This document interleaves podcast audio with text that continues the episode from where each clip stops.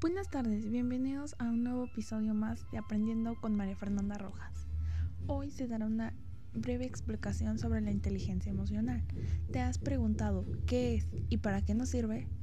Comencemos. Ya eres adolescente, te encuentras en una parte difícil pero muy importante de tu vida. Es fácil perderse en la lucha con tantas decisiones vitales que tienes que tomar a diario. Tal vez te está costando trabajo llevarte bien con tus padres, hacer amigos, sacar buenas calificaciones o tal vez lidiar con la vida real. La mayor parte del tiempo no puedes controlar todo lo que te rodea, pero hay una buena noticia. ¿Sabes cuál es? Puedes controlarte a ti mismo y tomar buenas decisiones de tu vida. La elección siempre será tuya. Nunca es demasiado tarde para cambiar y siempre hay una cabina para poder mejorar. ¿Sabías que la inteligencia emocional es la capacidad para reconocer los sentimientos propios y ajenos, ya que implica cinco capacidades básicas, las cuales son la primera capacidad física es la conciencia de uno mismo, que sirve para tomar conciencia de nuestras emociones y así comprender nuestros sentimientos como los de los demás. Segundo, equilibrio anímico quiere decir el control del mal humor o de algunos sentimientos que se pueden salir de control.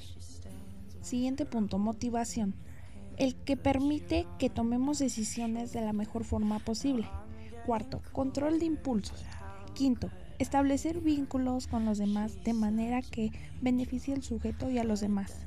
Esto sirve para una buena convivencia. Después de haber conocido las cinco capacidades básicas, ¿sabes cuál es la importancia que tiene el desarrollo de la inteligencia emocional en los adolescentes? Es un buen punto para tocar en este tema. La adolescencia es un periodo crucial en el desarrollo de todo el ser humano, ya que en el paso de la niñez a la adultez, en esta etapa no solo influyen los cambios corporales, sino también los cambios emocionales. Debido a que los jóvenes comienzan a formar su propia personalidad, a conocerse a sí mismo y a construir su filosofía de vida. ¿Y cómo empiezo? Esa es una gran pregunta que se han hecho. Hay una serie de herramientas llamadas los siete hábitos de la adolescencia, altamente efectivos. Siete características que tienen en común los adolescentes felices de todo el mundo. Los 7 hábitos de los adolescentes altamente efectivos te ayudan a lograr tus metas y a construir una excelente relación con las personas que conozcas. Te doy un gran consejo. Date la oportunidad de practicar estos 7 hábitos y ellos marcarán una gran diferencia en tu vida. Regresamos con los 7 hábitos de la adolescencia. Primero, ser proactivo siendo una persona responsable de sus actos y tomando iniciativa. Segundo punto, comenzar con un fin en la mente, planificando el futuro con metas claras, reales y con un plan de acción establecido. Tercero, poner primero lo primero, estableciendo prioridades de manera disciplinada y organizada. Cuarto, pensar en ganar o ganar, donde todos ganan. Quinto, escuchando a los otros antes de hablar, procurar primero comprender y después ser comprendido. Sexto, sinergizar, trabajando en equipo para lograr las metas. Y por último, punto 7, afilar la sierra, buscando el equilibrio entre las diferentes actividades.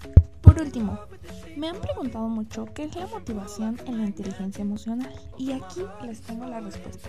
Desde mi punto de vista, la motivación es la capacidad para enviar energía de una dirección específica con un propósito específico. En pocas palabras, es el contexto de la inteligencia emocional, que significa usar nuestro sistema emocional para realizar todo el sistema y mantenerlo en funcionamiento. Pregunta que me han llegado a hacer también es ¿qué es el control de impulsos de la inteligencia emocional. Es dar tiempo a nuestro lado racional e intervenir antes de reaccionar en forma inapropiada. Así controlaremos emociones y sentimientos, como también estableceremos vínculos con los demás de una manera armoniosa y estableceremos una muy buena convivencia. El controlar el impulso incrementa la productividad y la autoconfianza de una persona. Espero les haya gustado este episodio. Espero sigan escuchando estos podcasts. podrían poner de qué otro tema quisiera que hablara. Me despido de ustedes y espero tengan una excelente tarde.